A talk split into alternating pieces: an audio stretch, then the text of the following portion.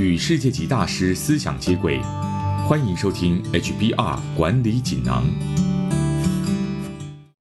各位听众好，我是这个单元的转述师周振宇。今天跟大家谈的主题是如何善用提问的力量。内容摘自《哈佛商业评论》全球繁体中文版。大多数人都很重视回答问题的能力，认为能够做好万全准备，精准的回答问题。与解决主管和客户所提出来的各种疑难杂症，是很重要的职场基本功，但却很少人认为问问题是一项可以精进的能力，也不太会思考该如何回答问题，才能够让谈话有更好的结果。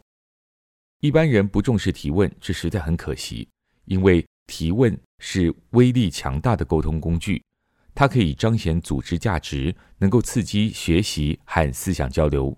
鼓励创新，改善绩效，它还能让你发现潜在的陷阱与危险，有助于降低企业风险。那么，如果想提升提问的能力，该怎么做呢？你可以试试以下三个方法。方法一：善用追问型问题。问题通常可以分成四种类型。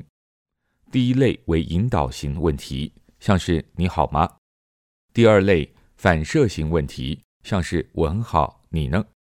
第三类为转换话题式的问题，第四类是追问型问题。虽然在一般对话中都会包括每种类型的问题，但追问型问题似乎有种特别的力量。这一类的问题能让对方知道你在聆听他说话，关心他，而且想知道更多。当人们与较常询问追问型问题的人互动时，往往会觉得受到尊重。自己说的话也会受到重视。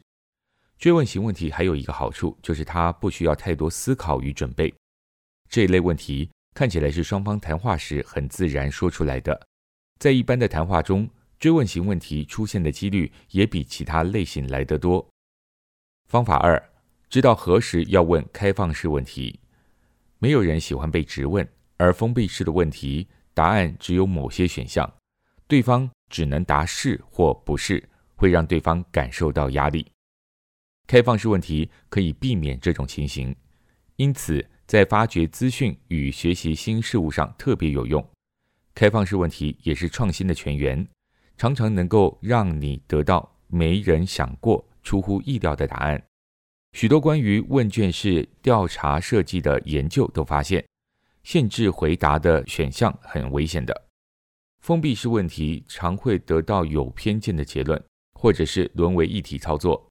当然，开放式问题并不一定是最佳选项。例如，如果你身处紧绷谈判现场，或是对方充满防御心，开放式问题会留下太多模糊地带，让他们能够闪烁其词，或是避重就轻。在这种情况下，封闭式问题的效果会比较好。至于该怎么选择问问题类型？就要视当下的情况而定了。方法三：安排正确的顺序。你问的问题该如何排列顺序，取决于当时的情况。在紧张的情况下，应该先问最难的问题。虽然这么做会让人感到不自在，但对方会比较愿意敞开心胸说话。因为如果问题的尖锐程度逐渐降低，相形之下，接下来的问题感觉就不会那么敏感了。人们也会逐渐降低戒心，比较愿意透露重要的资讯。当然，如果第一个问题太敏感，你会面临得罪对方的风险。所以，这绝对是个需要小心处理的微妙平衡。如果对方的目标是建立关系，最有效的办法反而是从较不敏感的问题开始，例如先寒暄，聊聊双方的兴趣，或者从共同的朋友切入，然后慢慢升高问题敏感度。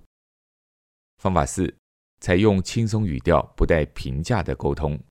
当你用随性方式而非拘谨正式的方式问问题，人们会比较愿意回答。当对话让人感到自在，人们就会愿意畅所欲言。例如，如果先说明可以随时更改答案，人们会更愿意表达意见，即便他们最后很少改变答案。这可以解释为什么团队在脑力激荡的过程中。通常能创造很好的成果，因为小组讨论的时候，一般做法是将每个人的意见写在白板上，写上去的任何东西随时可以擦掉或更改。也没有什么好坏和对错。这么一来，人们比较愿意诚实回答问题，表达他们在平时不会透露的想法。以上摘自《哈佛商业评论》全球繁体中文版，主题为如何善用提问的力量。方法包括：第一，善用追问型问题；第二，知道何时要问开放式问题；第三，安排正确的顺序；第四，采用轻松的语调，不带评价的沟通。更多精彩内容，欢迎阅读《哈佛商业评论》全球繁体中文版。谢谢你的收听，我们下周见。